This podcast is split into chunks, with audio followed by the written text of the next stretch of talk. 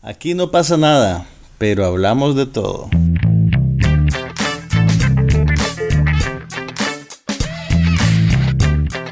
Un podcast sobre cine, TV, tecnología y todo lo demás.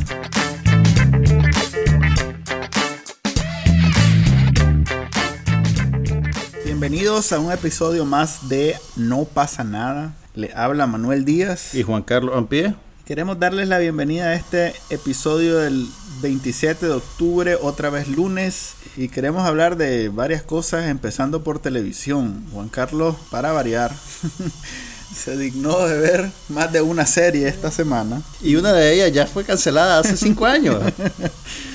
Contanos, ¿cuál viste ahorita? Ok, mira, vi el capítulo, el principio de temporada de una nueva adaptación televisiva de Constantine. Es el personaje que protagoniza una serie de cómics alternativos de DC Comics que se llama Hellblazer. Y ya lo conocemos porque hace varios años, en el 2005, produjeron una película protagonizada por Keanu Reeves eh, que se llamaba también Constantine. Y la premisa es que Constantine es una especie de cazador de demonios, por así decirlo. Y entonces él habita en el límite entre el mundo real y el mundo de los demonios. Y es los arcángeles lo condenaron a cumplir esa tarea. Es una cuestión mística, pseudo religiosa, pero realmente es muy secular, pues se apropia de esos símbolos y de esos personajes y esa mitología para armar, digamos, su propia historia de redención. O sea que no es para todo público. Mira, es bien, o sea, está basada en un cómic.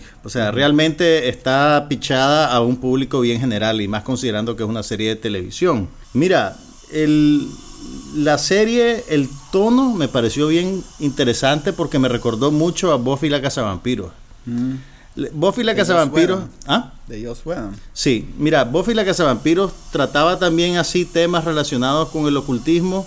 Sin embargo, el tono era bien desenfadado y humorístico e irónico. Eh, entonces, esta serie está tratando de emular ese mismo tono es muy difícil con solo ver un capítulo saber si van a poder sostenerlo en el tiempo y si van a poder hacer una mitología tan rica como la que hizo Buffy la Cazavampiros. Mira, yo, yo sé que es difícil creerlo, pero Buffy la Cazavampiros es una serie de televisión clásica, buenísima. O sea, o sea no, no puedo, se me acaban los adjetivos para recomendar Buffy la Casa Vampiros. Me parece yo sé, mentira. Yo sé, yo sé, yo sé. Parece mentira. Lo que pasa es que tenés que darle chance, tenés que dejarla que, que, que caliente cuando arranca la serie. Pues al principio puede ser un poquito floja, pero a medida que avanza y se vuelve más intrincada la mitología y se desarrollan más los personajes, se vuelve realmente una serie muy perceptiva sobre el dilema particular de sus personajes, no me refiero al, cazar vampiro o no, sino a el, la serie retrata muy bien el paso de, de, la adolescencia a la madurez y el, y el proceso de hacer las paces con uno mismo, con sus propias habilidades y entender qué quiere hacer en la vida y, cómo lo va a hacer. Eh, y también qué tanto dependen de, depende de tu felicidad otras personas. Eh, o sea, en realidad es una serie bien rica si le das chance, digamos, y logras superar esa, esa superficie que tiene frívola, pues, porque, pero en realidad está, digamos, Sí, pues tiene el estigma de, haber sido una de las primeras series dedicadas exclusivamente a adolescentes. Exactamente. una trama un poco más adulta. Exactamente. Y, en una de esas cadenas no tan buenas. En, una cadena de bajo perfil, pues, en comparación a las cadenas tradicionales. Ese estigma nunca me permitió a mí realmente Vos nunca pudiste darle, chance. Mira, yo creo que sí vale la pena hacerlo. O sea, Buffy la Casa Vampiro es casi del calibre de los The X-Files, por así decírtelo. E incluso tal vez Buffy la Casa Vampiro fue más afortunada en sostener su momentum creativo hasta el final no decayó como decayó The X-Files, más bien se fue volviendo con cada temporada que pasaba eh, más compleja, más ambiciosa creativamente y yo creo que tal vez al final hasta más sólida. Pero bueno, volviendo a Constantine.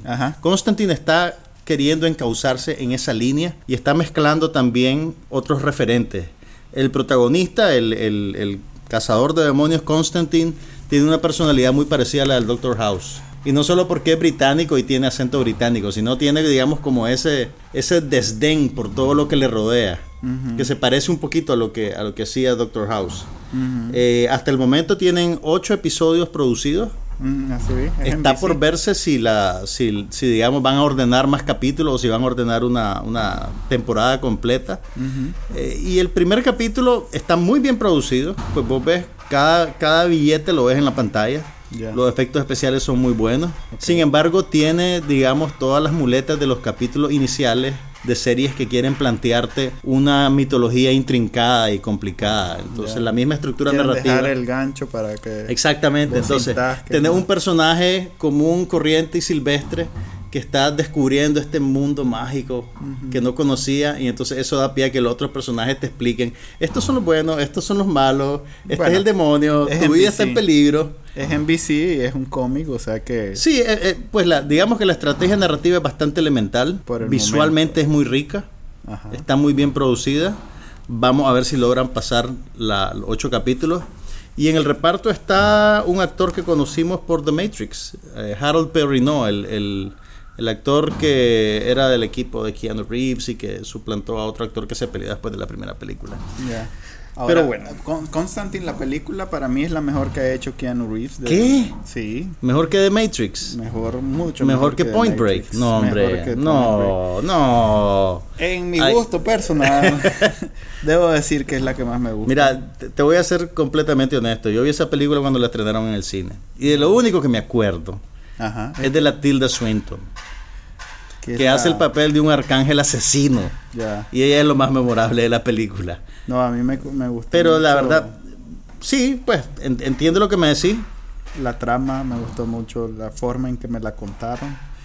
Eh, Ahora, le fue bien, pero no le fue tan bien como sí, meritar una fue- secuela. Exactamente. E- Eso te iba a decir que, si bien eh, no, no es la peor película de Keanu Reeves, porque, bueno, Keanu ha hecho bastantes cosas malas, eh, tampoco es lo suficientemente llamativa como para hacerle una secuela. Entonces se quedó como ahí, como uno de esos películas Franquicia de culto. fallida.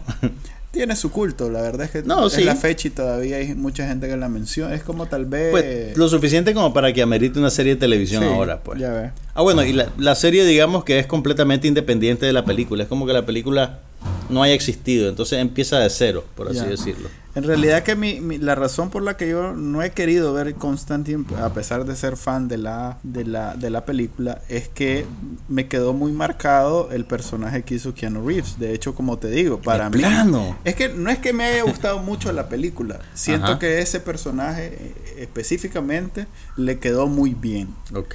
Tal vez si hubiera sido otro actor que Ujú. también me gusta cómo actúa, no le hubiera quedado tan bien como Keanu Reeves. Creo que todo lo que hace es como eh, Robert Downey Jr. y Iron Man. Pues que si Sí. bien no es mi película favorita, Iron Man, me es muy difícil imaginarme A otra persona, a otra haciendo, persona eso. haciendo ese papel. Pues como que vaya. nació para ese papel. Entonces, Pues ve la serie, puede ser que te Sí. guste. Yo creo que, mira, yo creo que sí te gustaría. Pues, bueno, no sé. si vi elementos, a pesar que no es Robert Downey Jr., porque pues Sherlock de Guy Ritchie es Robert Downey Jr. Pero bueno, si vi elementos y, me gusta, Todavía está el aire de elemento. por supuesto, le ha ido súper bien en CBS. Ok. Sí, no, no. Don't hate, le ha ido muy bien. Ok, no se llama, creo. se llama Sí, bueno. Elementary. La- le dio tan bien que no le pones mucha atención al título. Pues que yo tengo una cosa que se llama anomia, entonces me, me obliga, no es que yo quiera, me obliga a olvidarme los nombres y los números. Es una condición, no, no te burles. La incomprensión de la sociedad es lo peor de esa Sí. condición. Exactamente. Háblame de la otra serie cómica que sí ya me Ok, descubrí una serie. Bueno, no la, no la descubrí yo realmente, Sí, siempre ha está existido. como Ahí estaba. Sí, o sea, o sea América. al final tuve la oportunidad de ver una serie que ya había leído muchas recomendaciones de ella. Es una serie de culto que se llama Party Down. Eh, es una serie que produjo el canal de cable Stars en, en el 2009 y el 2010. Solo produjeron dos temporadas. Es una comedia sobre un grupo de gente que trabaja en un servicio de comida por encargos para fiestas. Y como la acción se desarrolla en Los Ángeles, todos ellos son actores, guionistas, fracasados, gente que está, digamos, en las márgenes de la industria de Hollywood, queriendo, queriendo entrar, pero no terminan de hacerlo y necesitan conseguir un trabajo, pues, para pagar para comer y vivir, pues básicamente. Entonces la serie juega un poquito con, con, con, con, esa angustia existencial del que quiere ingresar a la clase creativa profesionalmente y no termina de hacerlo. Y, y, te digo pues, honestamente, es de las mejores series de comedia que he visto en los últimos años. Es bueno, buenísima. No sos mucho de ver series de comedia, ¿verdad? Sí, no, pues no, sí, sí, sí lo soy, sí lo soy. Solo que no veo las que ves vos. No, a ver, a ver, a ver. Tu serie de comedia en los últimos, que un año, dos años han sido. A ver. Orange is the New Black. Sí.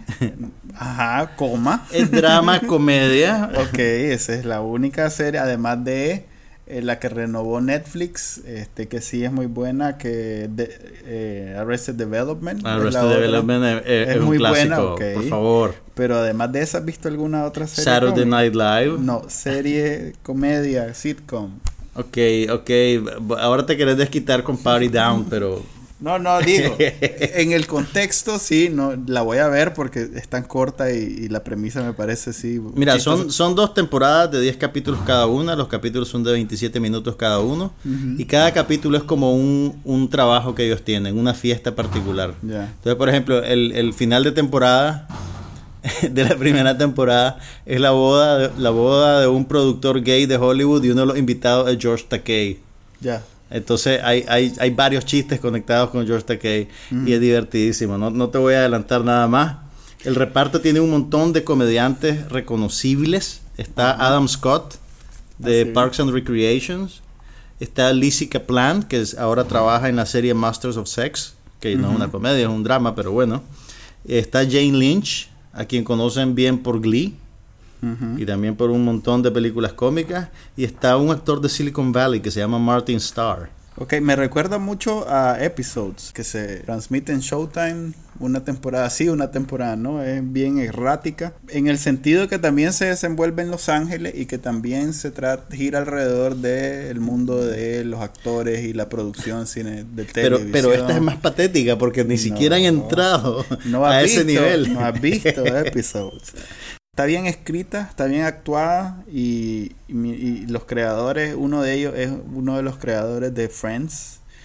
Ya tiene pues el estigma de estar protagonizada por Matt LeBlanc, que es el Joey famoso, pero es una versión de Matt LeBlanc parecida a lo que hacen con Louis C.K que es el mismo en la serie. Pero, pero, pero es basada es, una adaptación libre de sí mismo. Así es, es excelente. ¿Vos no viste, nunca viste una serie que hizo Ricky Gervais después de The Office, después de The Office original, que se llamaba Extras? No. Extras iba también por el mismo lado, pues, y era sobre gente que trabajaba como extra en el cine, y entonces Ricky Gervais hacía eso. Pero claro, pues es en Inglaterra, es otro contexto Pero Episodes, de hecho, es una, una, una, serie en colaboración de Showtime con la BBC. Mm, o sea que tiene ambos... Okay, okay. Tiene lo mejor de ambos humores, pues por decirlo Ah, bueno, sí, porque los productores de la serie de, de, Joey son ingleses, ¿verdad? Son, el, son la típica eh, pareja que escribe buenos guiones y que se la roban en Estados Unidos para explotarla y... Y los meten en una larga y oscura noche del alma. Así es. Es ah, muy buena. Yo, ¿Cuántas temporadas lleva? Lleva ahorita cuatro. ¿Cuatro temporadas? Sí. ¿Tanto así? Sí. Mira, eh, un año no se produjo. Todo el mundo, pues todo el mundo no. Todos los fans estuvimos en Estuvieron sí, medio preocupados que no iba a volver. Manuel no dormía, Manuel se, levantaba en la noche con su helado y gritando ¡Episodios! Mira, la, segunda y la tercera temporada son es lo mejor que ha habido en televisión en comedia, así que no te burles. Vos has visto todas las comedias de todos los tiempos. y este es lo mejor. Más o menos. Eh, eh, tengo predilección por las comedias que por el drama y, y sé apreciar cuando está por lo menos cuando las bromas son originales. y aquí hay bromas originales. Pues no es el, típico versión número 258 de cuando la pareja se pelea y, es culpa del novio. Pues hay aquí mucho más con lo que con lo que trabajaron. Mira, vamos a hacer lo siguiente. Yo estoy desfasado como cinco años con mi serie, ¿verdad? Ya empecé Downton Abbey, ya estoy viendo Party Down que la cancelaron hace cuatro años. Entonces, para el 2015 te prometo que voy a ver episodes. No frega.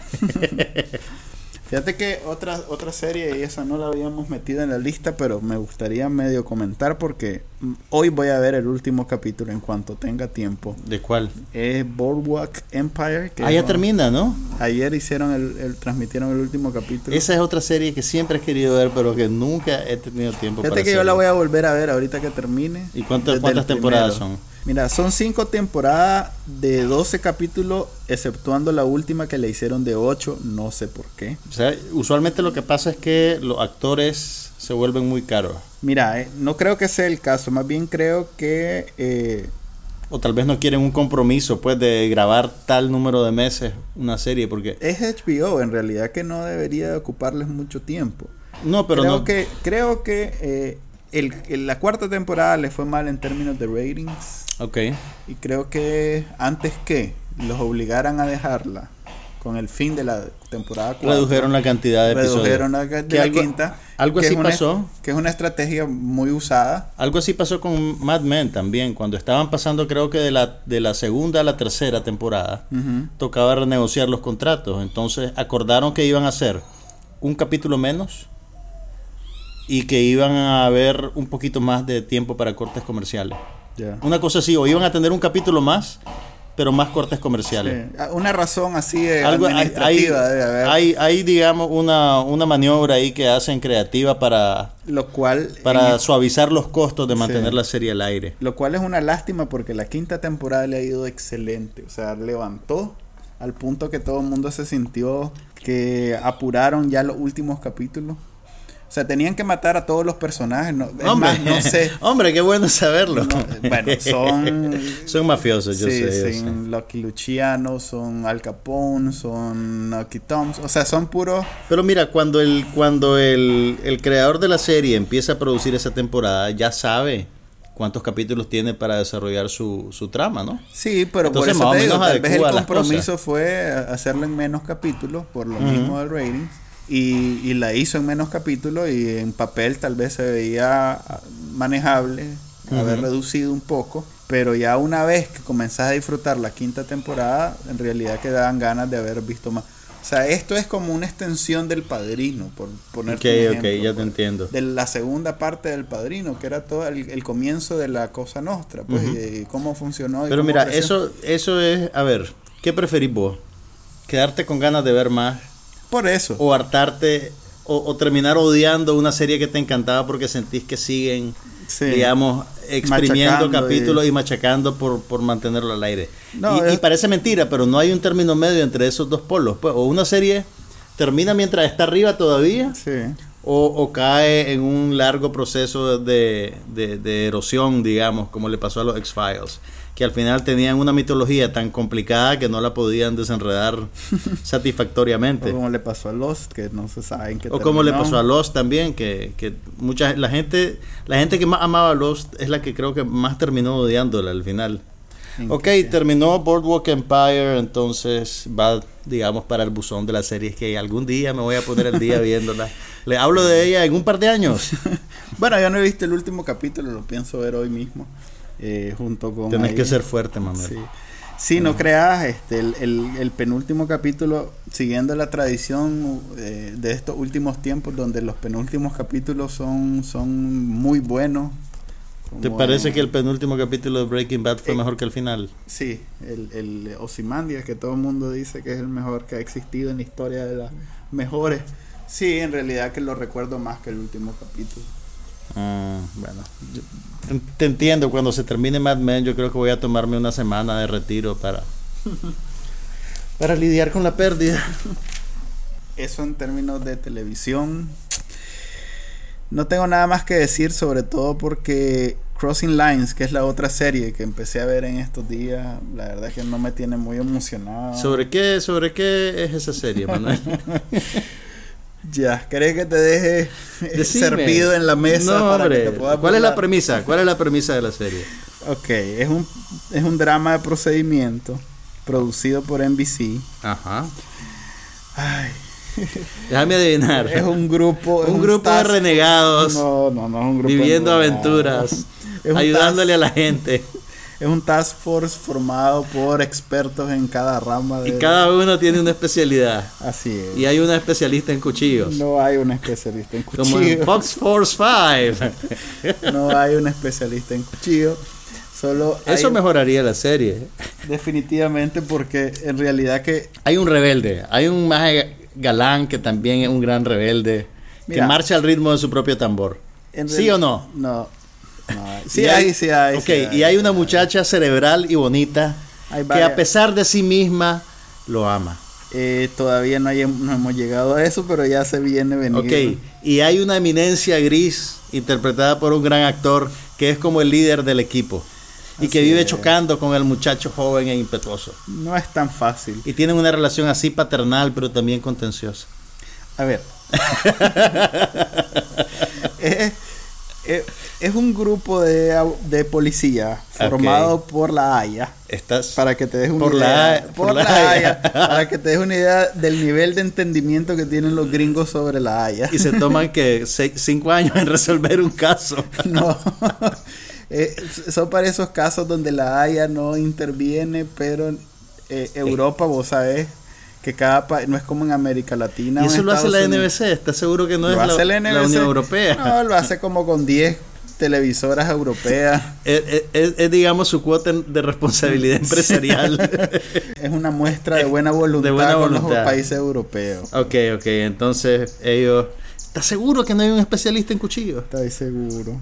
Por lo menos hasta el Ah. capítulo 4 no hay un especialista en cuchillo. Ok, ok. Te comento. Yo creo que mejorarían los ratings. Tiene de interesante que es con William Fichtner, que ha sido siempre un- el, el policía eh, que no descansa hasta que agarra a su prisionero, que se hizo Es- famoso por Prison Break, ¿no te acuerdas de aquella serie? ok, sí, sí. Que sorprendió porque nadie daba un peso por ella y llegó a tener como cuatro temporadas, que ya la segunda era absurda. O sea que Porque te ya se habían escapado de la sí, prisión. Ya te imaginarás la tercera cuán absurda era. Pues entonces, pero sí, ese actor, William Fichtner, es, es de nuevo, es- esta vez es el protagonista de la serie. Eso es bueno, es, bien bonito ver a un trabajo. actor, sí. A un actor un que lo reconozcan, sí. Sí, no, no, no Lleva- está, no está sirviendo boquitas con los de Party Down. Lleva dos temporadas, o sea que no le ha ido tan mal. Yo hasta ahorita la estoy agarrando, pero leí muchas cosas y, y supuestamente es buena y el, el, el ranking, el rating, mejor dicho, o las votaciones el, en, en IMDB es de 7.4. Entonces, cuando algo tiene más de 7, yo Vos te considero, sí, considero Ok. que vale la pena. Eso es lo que te iba a preguntar. ¿Por qué estás viendo esa serie entre todo el universo de series que hay por ver? Fíjate que tengo, estaba entre ese y Ray Donovan. Y la de Ray Donovan, que es con este actor, es que es la misma, más o menos el mismo caso. Un actor de estos que nunca había tenido un protagonista y que Espérate, ¿cómo se llama este brother? ya te digo, Ay, se llama Liv Schreiber. Liv Schreiber. Ajá. Sí. ¿Tú sabes que es el marido de la Naomi Watts? Oh, pobrecito. No, hombre, sí, la Naomi Watts Ah, es muy linda. perdón, estaba confundido es con, la actriz. con la de Naomi, que es modelo, ¿cómo se llama? Naomi Campbell. Sí, la que golpea a la, a la hermosa.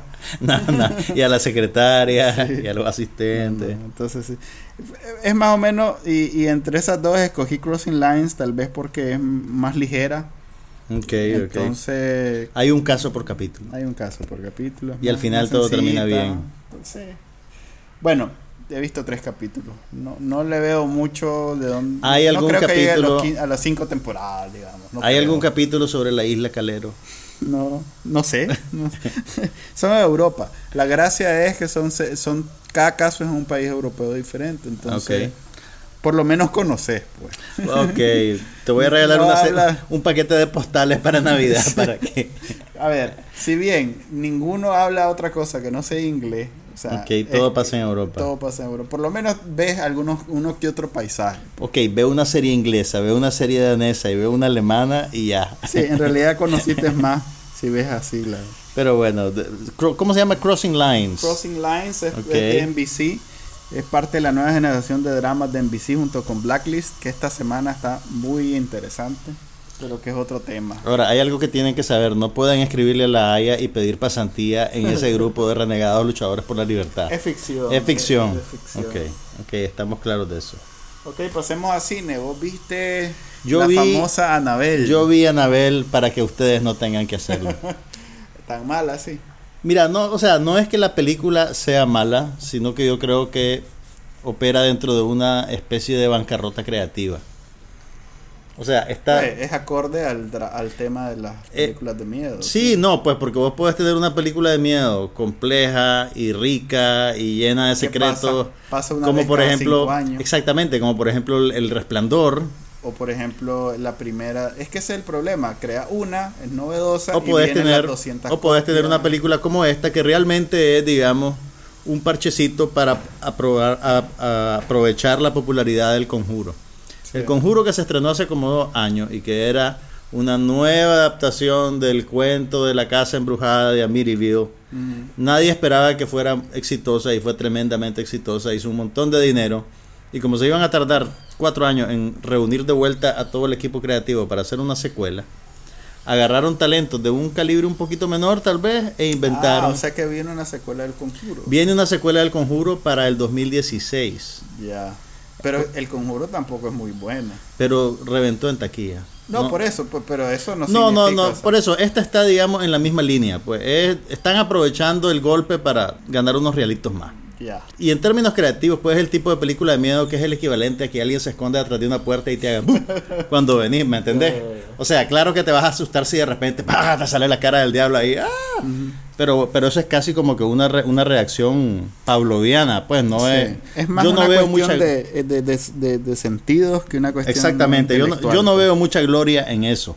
Pero No, bueno, No la tiene, realmente. mi problema con la película es que es tremendamente retrógrada.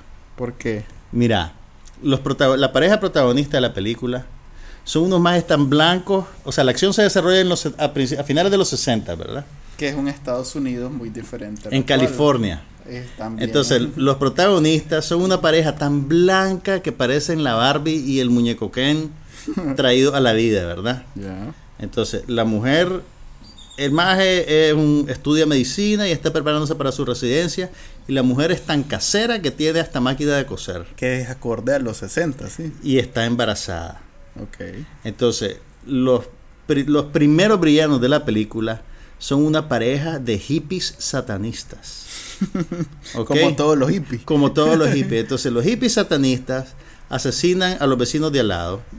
Y resulta que la mujer de la pareja de hippies es la hija de los asesinados. Así de diabólica es, ¿verdad? Entonces, después de que le hacen esa barbaridad a los pobres ancianos, se cruzan a la casa de nuestro amigo Barbie y Ken para aterrorizarlos. Y ahí la estás contando. Es la premisa, son los primeros cinco minutos de la Ah, película. La policía llega oportunamente para salvar a Barbie embarazada Ajá. Y le disparan a la satanista y la satanista deja caer su sangre encima de una muñeca horrible que tiene la mujer. Porque No la te mujer, creo. Mira, esto, yo entiendo las antigüedades, señoras y señores, pero si tenés una muñeca diabólica, creo que probablemente el diablo la va a poseer en algún momento. Entonces, ese, ese, ese es mi, eh, ¿cómo se dice? Servicio social. No fregué, pero estás como eso que le gritan a la pantalla cuando sale a- Casi. A, a buscar, a ver qué, qué fue ese ruido. Ya regreso. Quiero Algo ver a ver qué fue ese ruido. Ok, bu- bueno, digamos que la sangre de la hippie satanista posee a la muñeca y a través de ella entra el demonio en la muñeca y y quieren y necesitan un alma. Pero pero o sea, toda la política Ajá. de la del guion de la película. Apela Es al sector Conservador. más conservador y fundamentalista de la sociedad norteamericana y por rebote entonces de Latinoamérica, porque son maneras de ver la vida muy parecidas, ¿verdad? Sí.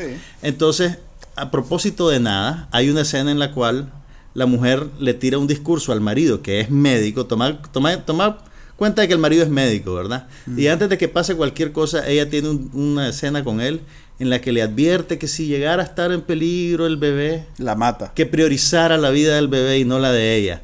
O sea, casi como que te, te sale ahí el rótulo flasheando, pro vida, pro vida, pro vida, ¿verdad? Ujú. Ok, aparte de eso, hay personajes que son de, digamos, entre comillas, minoría, ¿verdad? Hay un cura hispano Ujú. que apellido Pérez, para que no perdas de vista el- el- la etnia, y una vecina de raza negra, que es la gran actriz norteamericana Alfred Woodard, que es lo mejor que hay en la película realmente. Pero como suele suceder, el hispano y la negra Se mueren de primerito. están, digamos, no te voy a decir qué pasa con ellos, pero están listos para sacrificarse por la parejita blanca. Ya. ¿Ya me entendés?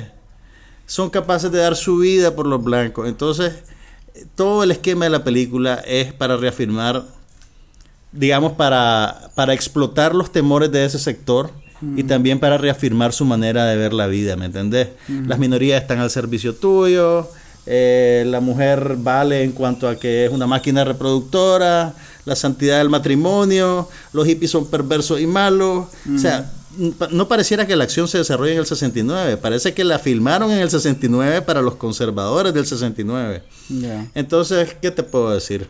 ¡Hala!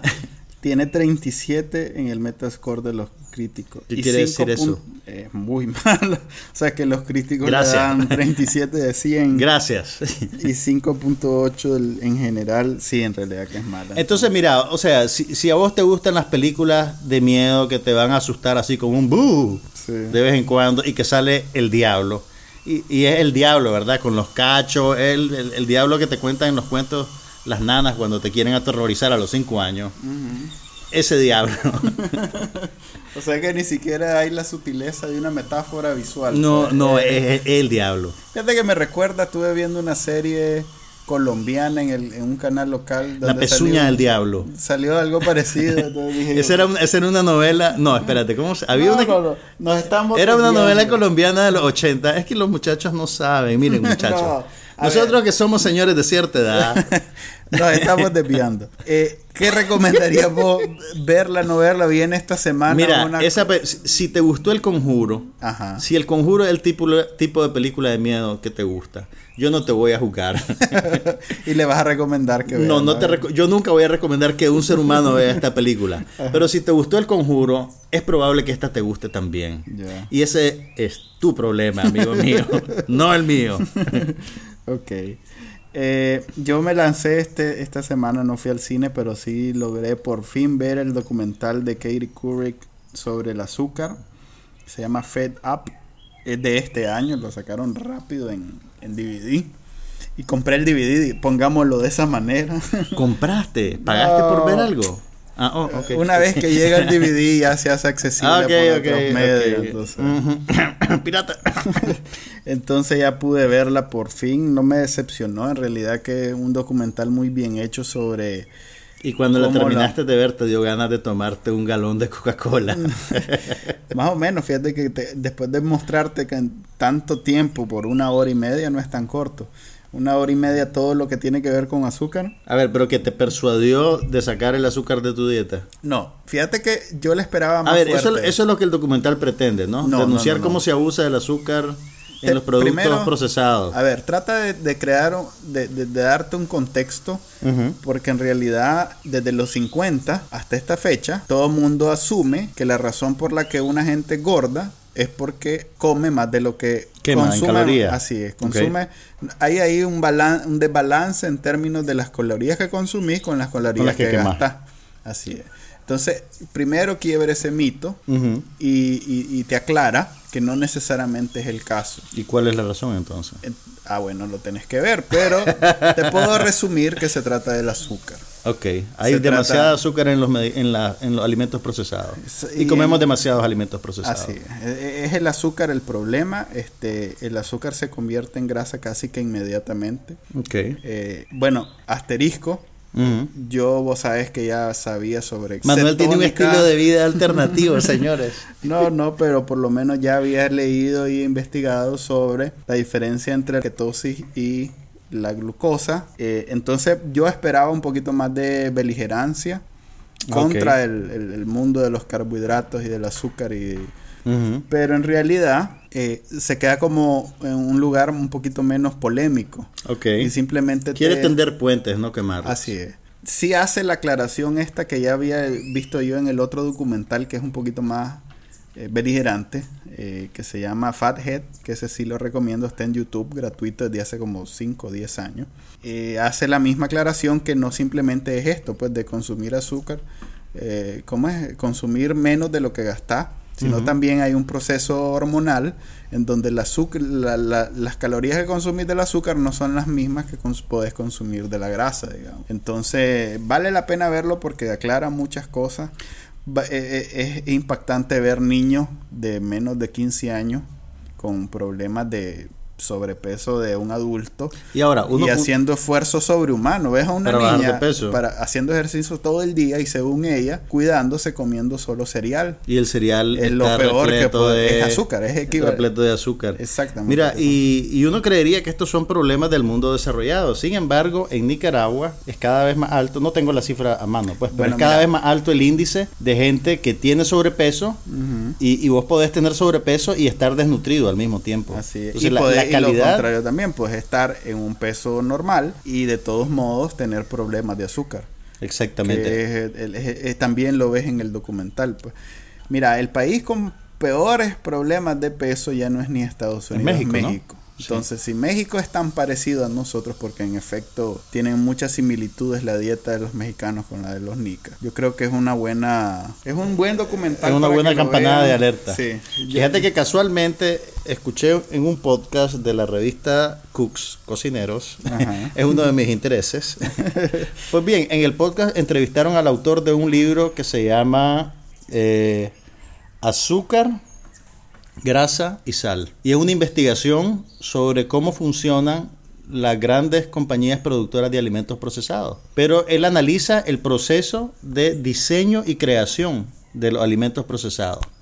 Y resulta que a lo que los científicos apuntan, porque son científicos que ellos contratan para diseñar las tortillitas que te comes, el cereal de desayuno, todo eso, es un balance entre esos tres componentes, grasa, el dulce del azúcar y lo salado de la sal. Y, esas tres cosas se combinan para llegar a lo que ellos llaman el punto, el bliss point, el punto de gracia, digamos. es el cuarto sabor, algo así. Exactamente, que, que, es, digamos, el punto en el cual vos consumís algo y querés seguirlo consumiendo porque se siente bien. Sí. Eh, y, y, él habla pues de la manera en que diseñan los alimentos, de cómo funcionan financieramente estas empresas, de por qué son tan conservadoras a la hora de, hacer cambios o de alterar la receta. Y, bueno, pues eh, no está de más informarse sobre esas cosas. En este documental, como es en Estados Unidos y es hecho por una eh, periodista de, de mucho prestigio en Estados Unidos, que es Katie Couric. Eh, que es como la heredera de Barbara Walters, tal vez. Sí, sí. Ahora que se retiró también. Vas a ver cómo eh, los lobbies del azúcar han logrado revertir, igualito que el tabaco, igualito que el tabaco, han logrado revertir estrategias de legislación, de investigaciones del Congreso. Claro, es, todo eso a nosotros es irrelevante, ¿verdad? Pero, pero sí te das cuenta cómo no puede estar del todo bien cuando la Coca-Cola hace exactamente lo mismo que tal vez hizo Philip Morris hace 20 años. Eh, eso de decir ahí que se va el patrocinio de la Coca-Cola. Por ejemplo. Pero no nos van a callar. la chispa de la vida. Coca-Cola. Sí, igualito, igualito, viera. Este, que, que no hay pruebas para determinar que esto esté matando a la gente. Igualito, la Coca-Cola dice lo mismo. No hay pruebas para Deja de pelearte con la Coca-Cola. Pero bueno, vean el documental, vale la pena. Ahí todo ¿Por qué no decís Pepsi? ¿Por qué no decís Pepsi, ah? La Pepsi, la ¿Ah? otra, también igualito, no estoy diciendo. Y en efecto terminé con ganas de beber Coca-Cola después de verlo, porque en realidad juega con Coca-Cola es un cereal de sucarita. sí. Bueno, cine, terminamos con eso. Terminamos con cine, sí, yo creo que sí. Hablemos de el fin de Nokia. Ahora sí, porque ya, ya, ya hubo una falsa alarma hace un par de años, ¿no? Desde que con la compra de Microsoft a la empresa Nokia, la empresa noruega Nokia, eh, no, finlandesa, no, noruega, noruega, perdón. Uno de esos países. Manuel Díaz, nuestro corresponsal tecnológico.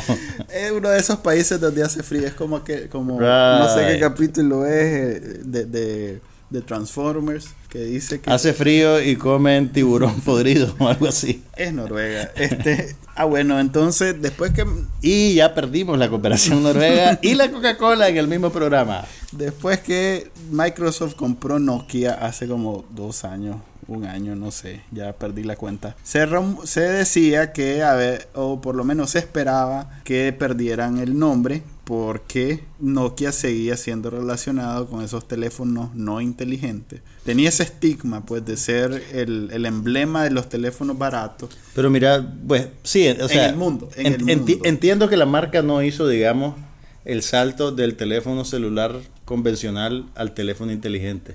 Fíjate Pero que pero yo no por- diría que no lo hizo porque sí lo hizo. De hecho, yo tuve Nokia hasta hace muy poco. Mm. Pero el problema era que se, le- su se les adelantaron otros. Su éxito, éxito- estaba asociado con los teléfonos viejos. Así es. Entonces, por no ser el innovador en ese campo, porque fue, digamos, primero BlackBerry, después fue iPhones, eh, Apple, por alguna razón la gente relacionaba al innovador con ese con esa gama. Pues entonces, Sí. digamos, todo el mundo le llamaba BlackBerry, incluso cuando eran teléfonos Nokia, igualito al BlackBerry en términos de capacidades y Claro. tecnología. Y lo mismo con los touch y esto, que son parecidos al iPhone. La gente en realidad reconocía el iPhone como el, el líder y el, y el Claro. emblema. Pues entonces Nokia lamentablemente siempre, nunca dejó de tener el estigma de ser el teléfono, el, feature phone que le llaman Estamos en, claros. en inglés. Mira, por lo menos, bueno, Nokia tuvo su buena época. Tuvo como una década que todos los teléfonos celulares que valían algo, que servían para algo, eran Nokia. Yo te digo, honestamente, mi Nokia de lamparita era fue el mejor teléfono que he tenido en mi vida. No era un teléfono inteligente. Yo no quería que Bueno. hiciera nada más que hablar por teléfono. y tenía luz. Tenía una lámpara salvaje, tenía un bordecito rojo bien lindo y ese teléfono podía jugar fútbol con ese teléfono y Eh, no le pasaba culebrita. nada, o sea, ni un rayón, era una maravilla. O sea, yo sé que los iPhones y los Android son búfalos y que puedes ver el internet y que usar el WhatsApp, WhatsApp. pero señores, no le llega al Nokia de lamparita. A ver, el Nokia no muere como marca, solo muere como teléfono. Microsoft va a No, no, no nos engañemos, Manuel, no nos engañemos. No, de hecho acaba de sacar la aplicación de los mapas, esa muy... que en algún momento fue re- precursora, porque antes de Google Maps, eh, el que tenía el... el, eh, por lo menos el liderazgo en términos de mapas en celulares era Nokia y es uno de los tres grandes que existe siendo eh, Open Maps eh, Google y Nokia son como creo que hay otro pero ahí está en la pelea O pues. sea, ahora digamos que la empresa Nokia se va a dedicar a desarrollar software Sí. para los teléfonos inteligentes en general. Sí, ahorita acaban de sacar la versión para Android de Here Now, algo así se llama la aplicación de lo. Fíjate que yo teniendo Nokia nunca logré usarla en Nicaragua, la aplicación geográfica, pues eh, de Ujú. GPS. Eh, por eso no tengo mucha experiencia ni de cómo se llama. Además era confuso, ellos nunca fueron muy buenos para brandear, por decirlo de alguna manera, eh, su- su- sus aplicaciones y sus funciones. Entonces, eh, no te sabría decir exactamente qué hace, pero sí sé que tiene una, una de sus funciones es eh, el- los mismos mapas que tiene tal vez Google Maps y, y tal vez debe ser incluso mejor que los que tiene Apple, pues que, que se ha independizado de Google Y Maps. que Apple ha tenido muchos problemas con su aplicación Sí, de que mapas. está, pues. está empezando. Pues Sí. el problema de esto de los mapas es que te toca tiempo poder tener mapeado el mundo. Y, y Nokia pues llevaba ventaja en algún momento, pero Google ya definitivamente le alcanzó y lo dejó. pues. Entonces, de ahora en adelante se van a llamar eh, los teléfonos Lumia nada más, Microsoft Lumia. Y Lumia nunca va a ser un logotipo, solo va a ser un nombre y, y el logotipo Y la que marca van a es tener Microsoft. es Microsoft. Bueno. Sí que sepanlo, murió Nokia como teléfono, solo como aplicación GPS. busquen su Nokia de lamparita y abrácenlo muy fuerte hoy porque lo necesitan. Otra aplicación, o en términos de tecnología, otra noticia fue una nueva aplicación de Google para manejar correos electrónicos ligada a Gmail, que se llama Mm. Inbox. O sea, A ver, te explícame por favor. Ok, Voy, eh, primero quiero saber, ¿voy a tener que inventar otro password para esto? no. A ver qué. A ver, te explico. El problema es que vos no tenés Gmail, lo cual sí es, tengo, pero no lo uso. es como difícil explicarte lo maravilloso e innovador que fue Gmail en su momento. Es como que agarré el... tel- ¿cuál- ¿Qué usas vos? Mac. Mac. Es como que agarres el cliente correo Mac y lo adelantes 10 años en tiempo, en el futuro. Entonces ahí vas a obtener Gmail. Ah. Inbox. Inbox es ¿qué como que lo agarras 10 años más todavía. ok, ¿qué hace Inbox? Inbox trata de modernizar el correo, incorpora funciones nuevas como agrupar los correos en base a categorías que vienen predeterminadas en el programa, digamos todo lo que es cobro o recibo te los agrupa inteligentemente. Ok. De manera que vos cuando no querés ver recibo dentro de tus correos, simplemente escondes esa categoría. No o sea, cuando no querés pagar la tarjeta, por ejemplo, y querés vivir en negación y dejar que se acumule. Ok, ya sabes, ya sabes que los recibos te llegan una vez al mail que no necesariamente los tenés que estar viendo o que los vas a ah, responder. Pues. Entonces le puedes, digamos, asignar que te los vuelva a mostrar dentro de un día o dos días o una semana. Eso suena como trabajo. No, porque eh, solo es un botón, pues solo es decirle snooze, como cuando en el alarma le decís, ahorita no. Que, decime otra cosa, pues, porque todavía no estoy impresionado. Okay, eh, podés aplicarle una lista de tareas directamente en el inbox. Ok, como por eh, ejemplo. Digamos, si querés ahí agregar eh, que tenés que hacer el podcast el lunes a tal hora, lo puedes agregar y ahí te aparece dentro del inbox de correo. y así no tenés que tener separado. Pero eso, eso ya lo hace mi programa de agenda, mi calendario. Ok, entonces si no lo querés. bueno, Gmail está integrado eh, muy estrechamente con el calendario, o sea que en principio debería de ser okay. lo mejor de dos mundos, pues, pero, ya, bueno. Ya, tengo eso con mi calendario. Okay. A ver, mira, mi, punto, o sea, entiendo, entiendo tu entusiasmo, pero creo que estamos en un punto en el cual la utilidad práctica del artículo, o el software en este caso, ya está satisfecha no, y entonces, espérame, no, pero déjame terminar la idea. El proceso de mejorarlo te crea, digamos, facultades que son interesantes, que son bonitas, pero que su utilidad práctica realmente es, es relativa. Es como el teléfono, el, teléfono inteligente yo creo que ya llegó a su tope de utilidad, pues, y todo lo que viene extra... Lo que pasa es que el teléfono es como más merengue encima del queque, ¿me entendés? No, a ver, el teléfono es un dispositivo y tal vez hay funciones dentro del teléfono como el hablar por teléfono que ya no le vas a poder agregar nada nuevo. Ya, es lo que ya, es. Ya no, a menos que hables con los ojos, ya que ya podés, de hecho, no vas a hacer mucho, pues. Pero eh, hay funciones que todavía no están integradas que valdría la pena integrar, pues. Entonces, esta es una... A ver, el correo electrónico, que es en realidad multiplataforma, este servicio inbox de Google es multiplataforma, lo puedes usar en el escritorio, lo puedes usar en el teléfono. Es la respuesta a un problema real que si bien nadie, nadie se detiene a discutir, nosotros nunca hemos discutido sobre lo incómodo y problemático que es el correo electrónico. Pero si nos Simplemente lo, aceptamos. Lo aceptamos y no sabemos que está mal, pues. Y en realidad es una tecnología que tiene ya 30 años y que podría ser mejorada. Y Gmail hizo muchos cambios en, el cómo funcionan los correos y, y, ha venido haciendo cambios adicionales. Y este es el siguiente paso, pues este es correo 3.0, digamos. Y la idea es meterte en el ecosistema de Google. No. Es, más o menos la misma. Sí, porque para que, para, para, que funcionen toda su gracia y su habilidad y su, digamos, features, características, digamos que, que usar Gmail. Gmail era el, e, eso que vos decís. era la, era la, el gancho para meterte a Google. Sí. Y por eso te daban un montón de beneficios que no te lo dan ningún otro. Sí. Incluyendo el buscador que tenés a tu disposición el buscador de Google en tu correo, por ejemplo. Ok.